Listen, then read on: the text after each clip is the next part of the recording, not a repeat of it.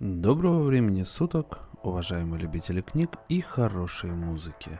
С вами очередной подкаст от сообщества Drum Books, и я рад продолжить нашу интереснейшую традицию зачитывать победителей премии Хьюга за лучший короткий рассказ.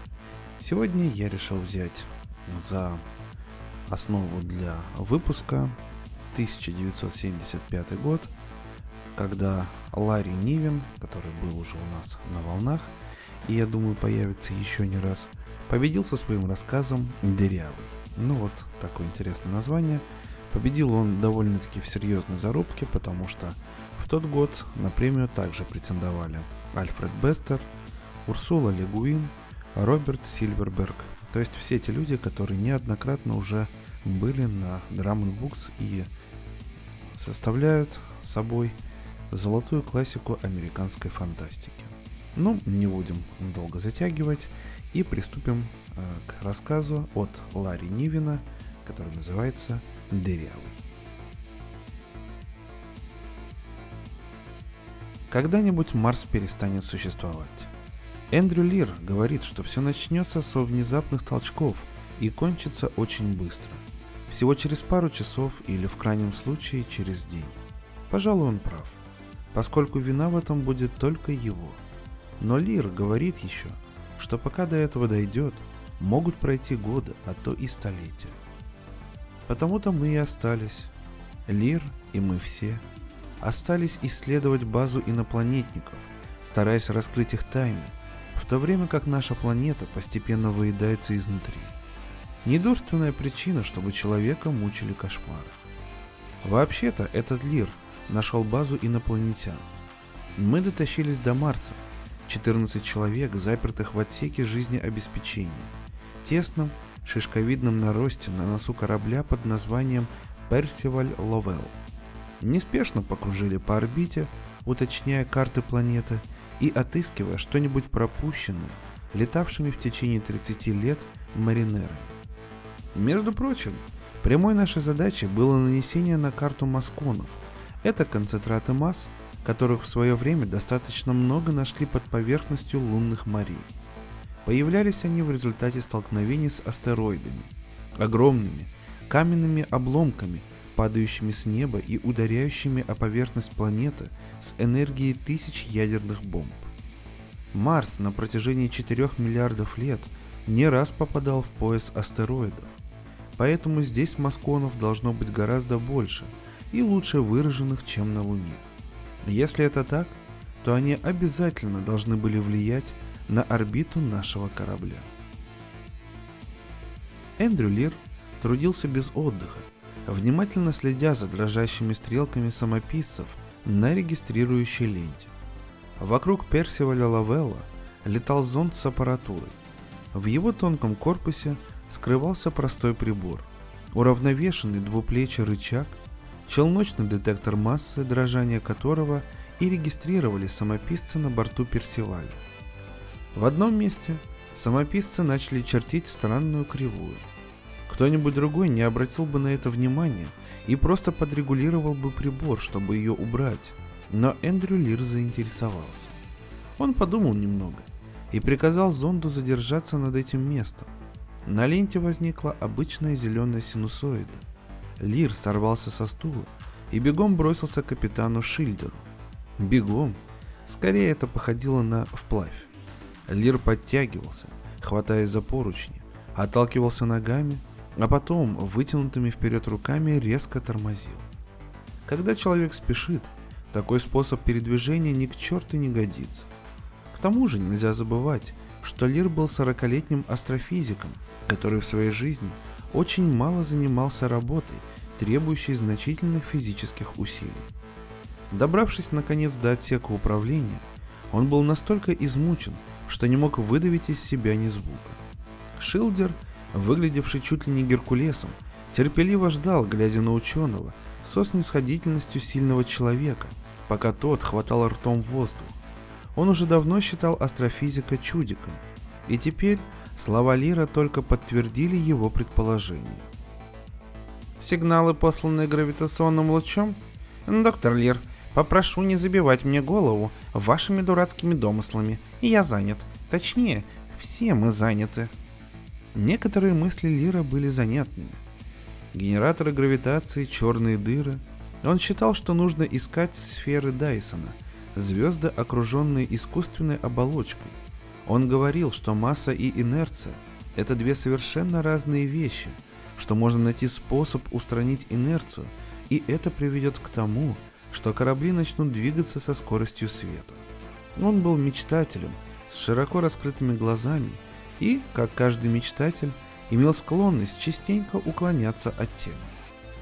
«Вы не понимаете», — сказал он Шильдеру. «Гравитационное излучение очень трудно перекрыть электромагнитными волнами, а модулированные гравитационные волны очень легко обнаружить. Развитые галактические цивилизации могли бы вступить в контакт именно на гравитационных волнах. Некоторые из них могли бы даже моделировать пульсары, изменяя вращение нейтронных звезд. Кстати, именно из-за этого и провалился проект ОЗ. Искали ведь сигналы только в электромагнитном спектре. Хорошо объясняете. Рассмеялся Шиллер. Допустим, что ваши приятели пользуются нейтронными звездами для пересылки информации. Но как это нас касается? Ну, извините меня. А это? Лир протянул ленту из регистратора, оторванную минуту назад. Я считаю, что мы должны садиться только в том месте, где это было зарегистрировано. Но вы же знаете, что мы должны садиться в районе другого моря. Посадочный модуль уже готов и только ждет отправки. Доктор Лир, мы потратили 4 дня на составление подробной карты этого моря. Он плоский, имеет зелено-бронзовую окраску. Через месяц, когда наступит весна, вы убедитесь, что это мхи и ничто иное – Лир держал ленту перед собой, как щит. «Сэр, прошу вас сделать еще хотя бы один оборот». Шильдер широко улыбнулся и благосклонно кивнул. Может, его убедили синусоиды на ленте, а может и нет. Возможно, он не хотел обижать Лира перед экипажем. Как бы то ни было, во время полета над тем же местом было обнаружено маленькое круглое сооружение, а Лиров указатель масс снова начертил синусоиду. Инопланетян не было. На протяжении нескольких первых месяцев мы каждую минуту ждали их возвращения. Аппаратура базы работала исправно и без ошибок, работала с таким совершенством, будто ее хозяева вышли на минуту и вот-вот должны вернуться. Сама база походила на высокий, в два этажа противень, перевернутый вверх дном и окон не имел. Наполняющий ее воздух был пригоден для дыхания, и напоминал по составу земной, на высоте около трех миль. Правда, кислорода было немного больше. Атмосфера Марса была более разреженной и ядовитой. Следовательно, они прилетели с какой-то другой планеты. Стены выглядели грубыми, наклонялись вовнутрь и поддерживались в внутреннем давлении. Довольно низкий потолок тоже удерживался давлением воздуха. Внешний потолок, как и стены, казался сделанным из расплавленной марсианской пыли. Оборудование работало, осветители горели красным огнем, внутри поддерживалась постоянная температура в 10 градусов Цельсия. Почти неделю мы не могли найти выключателей, скрытых за рифлеными плитками стен. Климатическая установка, пока мы не научились ей управлять, посылала нам порывистые ветры. Из того, что они оставили, мы могли делать выводы и обсуждать, Вероятнее всего, они прилетели с планеты немного меньше, чем Земля, вращающейся на небольшом расстоянии вокруг красного карлика. Находясь настолько близко, чтобы получать достаточное количество тепла, их планета должна была купаться освещенным полушарием в красном свете и бешеных ветрах, рождающихся на границе дня и ночи. Им, очевидно, было неизвестно желание уединения. Единственными дверьми на базе были двери шлюза. Второй этаж отделялся от первого шестиугольной металлической решеткой, так что находящиеся сверху не были скрыты от взглядов пребывавших внизу. Спальня представляла собой натянутый от стены к стене пластмассовый мешок, наполненный ртутью. Все помещения были очень тесными и плотно заставленными аппаратурой и мебелью. Причем стояло все это настолько близко друг к другу, что случись тревога, обитатели станции вынуждены были бы поотбивать себе колени и локти, будто таковые у них имелись. Потолки на обоих этажах нависали так низко, что вынуждали нас ходить пригнувшись. Инопланетники были ниже людей, но их лавки прекрасно нам подходили. Мыслили, однако, они, конечно, иначе. Их психика не требовала большого жизненного пространства. Жить на корабле уже опротивило, а существование на базе пришельцев вызывало постоянное чувство клаустрофобии. Иногда искры хватало, чтобы человек перестал собой владеть. Двое из нас не смогли приспособиться к создавшейся ситуации. Лир и Шильдер были словно выходцы с разных планет. Для Шильдера система была обязательной. Он не принимал во внимание никакие протесты. Именно Шильдер вел во время долгого перелета многочасовые занятия гимнастикой и никому не позволял их пропускать. А мы даже и не пытались. Ну и отлично. Эти упражнения поддерживали в нас жизнь. Это была не та гимнастика, которой мы все занимаемся при нормальном тяготении, чтобы размять кости. Спустя месяц пребывания на Марсе Шильдер остался единственным, кто ходил по базе полностью одетым. Некоторые из нас объясняли это его гордостью, и, может быть, были правы. Но первым, кто расстался со своей рубашкой, был Лир. Шильдер очень аккуратно стирал свои вещи, выжимая их так, чтобы не осталось ни капли воды – а потом равномерно раскладывая их для просушки. На земле привычки Эндрю Лира были не более чем чертой характера. Он часто терял носки, предварительно их распоров. Чем-нибудь увлекшись, он откладывал все свои бытовые дела на неопределенное время. Помоги Боже хозяйке, убиравшей его кабинет. Он никогда не мог ничего найти. Он был гениален, но невыносим. Привычки его могли бы измениться только на виселице, где человек в мельчайших подробностях вспоминает проведенную жизнь. Отправка на Марс могла стать тем, на что он мог бы опереться. Жаль, потому что отсутствие систематичности и аккуратности в космосе может стоить жизни. В скафандре не больно-то забудешь застегнуть ширинку. Через месяц после посадки Шильдер поймал Лира именно на этом. Ширинка в вакуумном скафандре – это специальная трубка из мягкой резины, надеваемая на член. Трубка ведет к пузырю, снабженному пружинным зажимом. Чтобы воспользоваться приспособлением, нужно открыть зажим. После отправления нужды зажим закрывается и открывается наружная защелка, через которую пузырь и опорожняется. Подобная конструкция существует и для женщин – но там применяется катетер, который для мужчин неприемлем. Скажу только, что конструкции еще далеко до совершенства, и что нужно еще много работать, чтобы она стала более или менее надежной. Нехорошо, когда половине человечества угрожает лишиться того, ради чего она существует. Лир совершал долгую прогулку. Глазел на марсианский ландшафт, равнину под фиолетовым небом – над которой постоянно висела дымка оранжевой пыли. Лир нуждался в пространстве. Целый час он провозился с коммуникатором пришельцев в помещении, где потолок был слишком низок, а все остальное грозило задеть его костлявые ребра. Возвращаясь с прогулки, он встретил выходившего Шильдера. Тот обратил внимание, что внешняя застежка ширинки открыта. Лир пробыл снаружи несколько часов – если бы он попробовал помочиться, его ждала бы мгновенная смерть. Мы так и не узнали, о чем они говорили там, снаружи. Так или иначе, Лир ворвался в помещение базы, покраснев до ушей, бормоча что-то себе под нос. Он ни с кем не заговаривал. Психологи НАСА не должны были пускать их вместе на такую маленькую планету. Но, должно быть, среди них нашелся чересчур умный специалист – Пусть же это останется на его совести. Конечно, рассматривались кандидатуры многих таких же знающих астрофизиков, как и Лир, но все они были намного старше. Шильдер же налетал в космосе тысячи часов и был одним из первых людей на Луне. Среди всего остального пришельцы оставили на станции работающий коммуникатор. Судя по огромным столбам подпоркам, он дьявольски много весил. Это был огромный механизм, настолько большой, что строители базы, скорее всего, собрали сначала его, а потом уже начали возводить стены.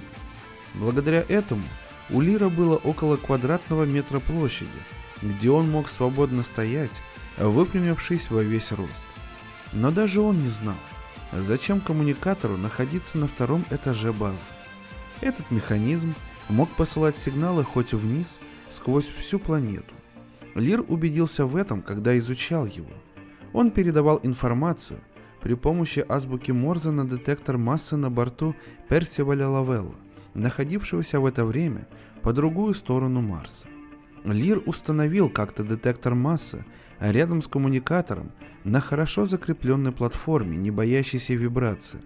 Детектор вычертил волны с настолько острыми вершинами, что некоторым из нас показалось, будто они чувствуют исходящее из механизма гравитационное излучение. Лир был влюблен в этот аппарат. Он не приходил обедать, а если приходил, то пожирал еду, словно оголодавший волк. Там внутри расположена тяжело точечная масса. Рассказывал он нам с набитым ртом через два месяца после посадки. Эту массу заставляет вибрировать электромагнитное поле. Смотрите. Он выдавил из тюбика на стол приправу и начал рисовать пальцем, макая его в пасту. Головы сидящих повернулись в его сторону. Возникающие гравитационные волны очень слабы, так как масса очень большая – и амплитуда почти не отличается от нуля. Что это за точечная масса? Спросил кто-то из нас. Нейтронная материя, как в ядре звезды. Лир покачал головой и запихал в рот следующий кусок хлеба. Нейтронное вещество такого размера было бы нестабильно. Я бы сказал, что больше всего это похоже на квантовую черную дыру. Хотя как измерить ее массу, я не знаю. «Квантовая черная дыра?» Изумились мы. Лир с довольной миной кивнул. «Можно считать, что мне повезло. А ведь я был против полета на Марс. Считал, что на такие деньги можно исследовать целую кучу астероидов». Он встал из-за стола, ударившись головой о потолок, отодвинул поднос и пошел заниматься своими делами. В тот самый день, как Лир оставил защелку в своем скафандре открытой, Шильдер наложил на него взыскание. Лир ценил одиночество этих прогулок, а вот они и кончились.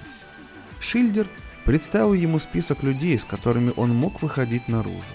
Шесть человек, на которых Шильдер мог положиться. Разумеется, это были люди с высокой самодисциплиной, менее всех склонные симпатизировать образу жизни Лира. С таким же успехом он мог попросить самого Шильдера с ним прогуляться. Поэтому он больше никуда не ходил. Теперь мы все хорошо знали, где он находится. Как-то я остановился под ним, наблюдая сквозь решетчатое перекрытие. Он закончил демонтаж защитной оболочки, покрывающей гравитационный генератор. То, что из-под него показалось, напоминало немного кусок компьютера, немного электромагнитную катушку, а квадратная таблица с кнопками могла бы быть инопланетной пишущей машинкой. Алир старался определить порядок подключений, не снимая изоляции с проводов, применяя для этого датчик магнитной индукции. «Как дела?» – спросил я. «Так себе», – ответил он. «Очень мешает изоляция, я боюсь ее снимать. Трудно себе представить, какая огромная энергия течет по этим проводам, так они хорошо экранированы». Он улыбнулся мне сверху. «Хочешь, кое-что покажу?» и я с готовностью кивнул. Он переключил что-то на темно-серой круглой панели. Это микрофон. У меня довольно много времени ушло, чтобы его найти. Затем, отключив микрофон, он оторвал ленту с регистратора детектора массы и показал мне на ней плавные синусоиды.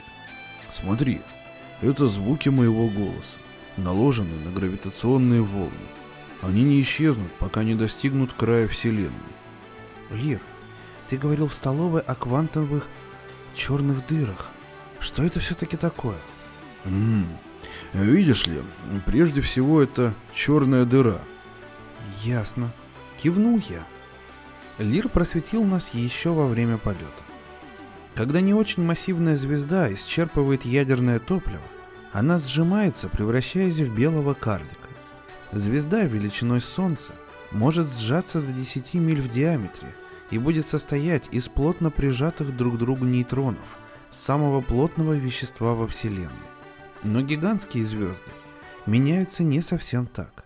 Когда такая звезда состарится, когда царящие у нее внутри давление газов и излучения делаются настолько слабыми, что удержать силы гравитации становится невозможно, звезда начинает проваливаться внутрь себя, пока гравитация не втиснет ее в сферу Шварцшильда, и она не исчезнет из нашей Вселенной. Что происходит с ней дальше, нам неизвестно. Сфера Шварцшильда – это граница, сквозь которую не проходит ничто, даже свет. Звезда перестает существовать, но масса ее превращается в дыру в пространстве, являющуюся, возможно, воротами в иную вселенную. Черную дыру может оставить после себя только сжимающаяся звезда, говорил нам Лир. Могут существовать даже целые черные галактики, и никакого другого способа образования черных дыр нет. Почему? В настоящее время считается, что только умирающие звезды могут дать жизнь черным дырам, но вполне вероятно, что было время, когда черные дыры образовывались в нашем измерении и из других источников. Вполне возможно, что этот процесс происходил во время Большого Взрыва, давшего жизнь нашей Вселенной. Силы, высвободившиеся во время взрыва, могли в некоторых областях втиснуть материю в сферу Шварцшильда – то, что после этого остается, и называется квантованными черными дырами. И тут я услышал у себя за спиной характерный смешок капитана Шильдера. От Лира его заслонял угол коммуникатора, а я не услышал, как он подошел. «Нельзя ли поконкретней?» — спросил, усмехаясь Шильдер. «Какие они по размерам, эти ваши черные дыры? В руку ее можно взять, Лир?» В ней можно пропасть, ответил Лир. Черная дыра с массой Земли имела бы в диаметре один дюйм. Нет, я говорю о дырах с массой 10 в 15 степени грамм, как та, что вполне может находиться в центре Солнца. Начал было астрофизик. Капитан задергался в припадке смеха. Лир старался как мог. Он не любил, когда над ним потешались, но не знал, как с этим покончить. Взять дыру с массой 10 в 17 степени грамм и диаметром в 10 в минус 14 степени дюймов. В нее бы вошло всего несколько атомов. Да, ну вот и хорошо. По крайней мере, знаешь, где ее искать. Осталось за ней только сбегать. Ну, так как? Шильдер вопросительно посмотрел на ученого. Лир, пытаясь не уронить достоинство, кивнул. Квантованные черные дыры могут находиться на астероидах. Небольшой астероид легко может протянуть квантованную черную дыру. Вот теперь мне все ясно. Осклабился капитан. Да, нам нужно только исследовать астероиды детектора массы. И если масса хоть одного астероида окажется больше расчетной, то, отбуксировав его в сторону, мы обнаружим оставшуюся на его месте черную дыру. Нужно иметь очень маленькие глазки, чтобы разглядеть такую дырочку, мой мальчик. Потешался Шильдер. И что бы ты с ней делал? Ее можно использовать для передачи на гравитационных волнах. Думаю, что здесь. Лир похлопал по коммуникатору. Как раз находится одна такая. Ясно. Протянул Шильдер и отошел, посмеиваясь. Через неделю Никто на базе не называл Лира иначе, как дырявый. Подразумевалось, что вместо головы у него черная дыра. Это было не особенно смешно, особенно когда сам Лир узнал об этом. Велико разнообразие вселенной, но в устах Шильдера рассказ Лира о черной дыре в шкатулке звучал весело и язвительно. Прошу вас понять правильно. Шильдер понимал все, о чем говорил астрофизик. Он отнюдь не был таким придурком, какого перед ним разыгрывал, Просто-напросто он считал Лира чудаком. Остальные члены экипажа не могли себе позволить издеваться над ним, не отдавая себе отчета в том, чем он занимается. Тем временем работа продвигалась вперед. Поблизости от базы были обнаружены озера марсианской пыли, этого похожего на жидкость вещества, липкого как масло, глубиной по колено. Бродить по этим озерцам было безопасно, но тяжело, и мы избегали этого. В один из дней Брас бродил по ближайшему озерцу и вдруг начал шарить в пыли руками, пытаясь что-то схватить. Как он потом рассказывал, ему показалось, будто его что-то коснулось. Через минуту он вышел на берег с каким-то предметом, похожим на пластиковый мешок. Пришельцы устроили там нечто вроде помойной ямы. Анализ найденных материалов не дал ничего. Они были практически неуничтожаемы. Мы, правда, узнали немного об организме инопланетников, обнаружив остатки их пищи. В этих мешках находилось немало химических составляющих протоплазмы, но наш биохимик Аравей не обнаружил там следов ДНК. Ничего удивительного, заметил он. Должны существовать и другие гигантские органические молекулы, служащие для генетического кодирования – Пришельцы оставили после себя тонны записей. Мы не могли расшифровать их азбуку, но со всем вниманием относились к фотографиям и рисункам. Многое на них было нам знакомо. Пришельцы исследовали Землю во время первого ледникового периода. Как жаль, что ни один из нас не был антропологом. Мы даже не знали, что самое ценное из всех материалов по нашей планете. Все, что смогли, мы пересняли и отправили на борт корабля. Одно стало ясно.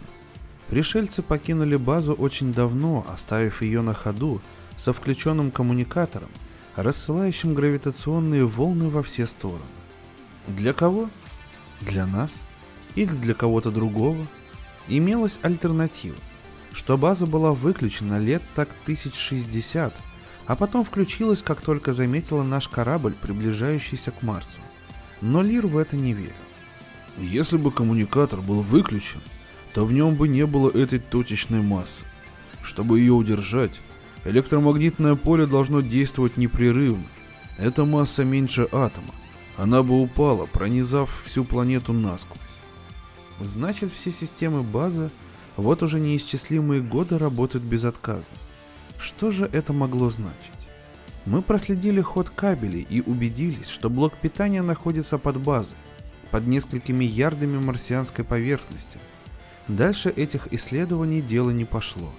Нам очень не хотелось перерезать хотя бы один силовой кабель. Источники энергии, вероятнее всего, был геотермального типа. Глубокая шахта, достигающая ядра планеты.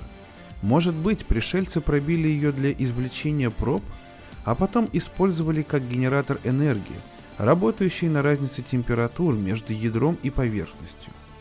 Лир некоторое время занимался исследованием путей, по которым двигалась энергия внутри коммуникатора. Он раскрыл способ образования несущей волны. Сейчас масса, если только там была какая-то масса, находилась в покое. Детектор вместо синусоида с острыми вершинами чертил ровную линию. Мы не готовы были пользоваться этим богатством. Наше снаряжение было рассчитано на исследование Марса, а не цивилизации из иной звездной системы. Но Лир был исключением. Он плавал в своей стихии, и лишь одно отравляло ему счастье. И я услышал голоса, а через миг увидал их кричал Лир. Шильдер молчал. Через некоторое время он заговорил. Заговорил достаточно громко, но не закричал. В его голосе сквозила неприкрытая насмешка. Он стоял, уперев руки в бедра, и, задрав вверх голову, глядел на Лира, оскалив белые зубы. Они как раз закончили разговор. Мгновение оба не двигались. Потом Лир что-то буркнул, обернувшись к коммуникатору, и нажал одну из клавиш на том, что могло быть пишущей машинкой пришельцев. На лице Шильдера появилось удивление. Он провел рукой по правому бедру и поднес к лицу окровавленную ладонь. Несколько секунд он ее с неудоумением разглядывал, потом посмотрел вверх на Лира, хотел, видимо, его о чем-то спросить, но вместо этого медленно осел на пол. Я подбежал к нему, опустил на нем брюки и перевязал платком кровоточащую рану. Она была небольшая, но тело над ней выглядело как бы разрезанным. Я наклонился к нему, так как Шильдер пытался что-то сказать. Глаза его были широко открыты. Он закашлялся, и на губах у него выступила кровавая пена. Как мы могли ему помочь, понятия не имея, что случилось? На правом плече пострадавшего проступила кровь, и разорвав рубашку, мы обнаружили там крохотную дырочку. Прибежал врач, но было уже поздно. Шильдер умер. Вскрытие показало, что раны на бедре и плече соединены тонким сквозным каналом, проходящим сквозь легкое желудок и кишечник, а также берцовую кость. Я бросился к коммуникатору и, ползая под ним по полу, нашел то, что искал. Маленькое отверстие, забившееся пылью. «Я совершил ошибку», — ответил на наши вопросы Лир. «Мне не следовало даже трогать ту машинку. Это пульт управления электромагнитным полем, удерживавшим на месте эту массу. Как только поле исчезло, она просто-напросто упала, а капитан случайно оказался на ее пути. Она прошла сквозь него на вылет, не задержавшись ни на мгновение. Допустим, что ее масса была 10 в 14 степени грамм. Отсюда следует, что ее диаметр может быть равен 1 миллионной ангстрома, что немного меньше диаметра атома. Сама по себе квантованная черная дырочка не могла причинить много неприятностей. Все дело в силах тяготения, вызванных ее движением. Ничего удивительного нет в том, что убийца нашел жертву. Убийство? Лир пожал плечами. Шильдер, да и вы все не верили, что там черная дыра. Он засмеялся. Может, вы себе представить, что это был бы за процесс? Представьте себе прокурора, пытающегося объяснить присяжным, что такое квантованная черная дыра. Потом он должен будет объяснить, для чего она, и что она свободно может пронзить всю толщу Марса. И потом, наконец, ему придется растолковать, как это что-то, меньшее чем атом, могло причинить такие неприятности. Неужели Лир не понимал, как это опасно? Разве он не знал, с какой огромной массой имеет дело? Спрашивали мы его. Но астрофизик только разводил руками.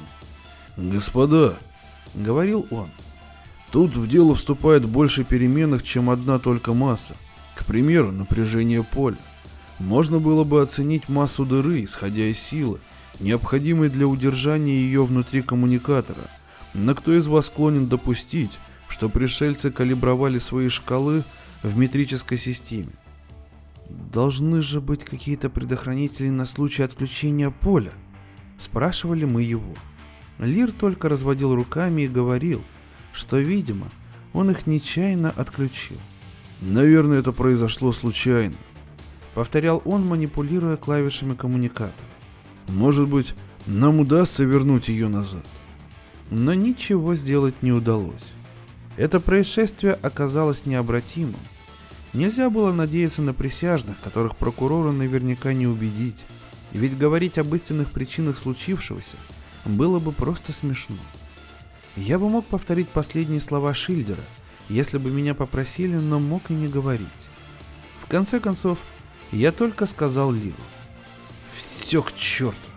Нам не выйти целыми из этой аферы. Кстати, что же ты теперь будешь исследовать? Единственная черная дыра во Вселенной, и ты ее потерял. Лир нахмурился. Ты прав, но только отчасти. Я уже узнал о ней все, что хотел. Я замерил колебания, пока она была еще там. Потом измерил массу всего прибора детектором массы. Теперь, когда ее уже нет, я легко могу определить ее массу, замерив массу пустого коммуникатора. И сейчас уже можно, раскрав аппарат, посмотреть, что там находится внутри, узнать, как ею этой дырой управляли. Проклятие. Как бы мне хотелось снова стать шестилетним мальчишкой. Что такое? Зачем? Понимаешь ли, мне не хватает времени, чтобы увидеть все последствия этого поступка – Математика не самый лучший инструмент для этого. Через несколько лет между Землей и Юпитером образуется черная дыра. Она будет большой, и ее не составит труда исследовать. Я думаю, это может произойти лет через 40. Когда я понял, о чем он говорит, то не знал, смеяться мне или плакать. Лир, но она такая маленькая. Вспомни, что она поглощает все, что к ней приблизится. Ядро здесь, электрон там. Она не ждет, пока атомы сами упадут в нее. Гравитация, излучаемая ею, огромна, и она мечется внутри планеты, каждый раз пронзая ее ядро и поглощая материю. Чем больше она сожрет, тем больше становится. С течением времени ее масса все растет. В конце концов она поглотит Марс и будет иметь к тому времени диаметр чуть больше миллиметра. Этого будет достаточно, чтобы подробно ее исследовать. А это не может произойти на протяжении 13 месяцев. До нашего отлета? Хм. Взгляд Лира стал рассеян. Не знаю. Я должен буду над этим еще подумать. Математика для этого не самый лучший инструмент. Ну вот такой вот рассказ. А, довольно-таки интересно, потому что это получилась зарисовка про безумную жизнь ученых и про то, что зачастую они сами не знают, э, во что ввязываются. И некоторые открытия совершаются не только ценой человеческих жизней, но и несут в себе какую-то очень э, большую опасность э, для всего человечества. И на мой взгляд, Ларри Нивин поднял в этом рассказе довольно-таки вообще опасную, ну даже не опасную, а насущную проблему того, стоит ли дергать Э, Бога за усы. Есть такая поговорка. То есть, э, имеет ли смысл вообще исследовать, когда можно доисследоваться до того, что стереть вообще все человечество с лица не только Земли, но и всю галактику заодно засосать вместе с Землей. Но в любом случае, рассказ получился таким, и я благодарю вас за то, что вы его прослушали. С вами был Валентин Мурко и сообщество Drum Books. Обязательно услышимся на следующей неделе. И я думаю, что все будет здорово. Не забывайте ставить лайки, делать репосты, подписываться на наш телеграм-канал. Там э, также выходит все, э, куча всего интересного. До новых встреч, дорогие друзья.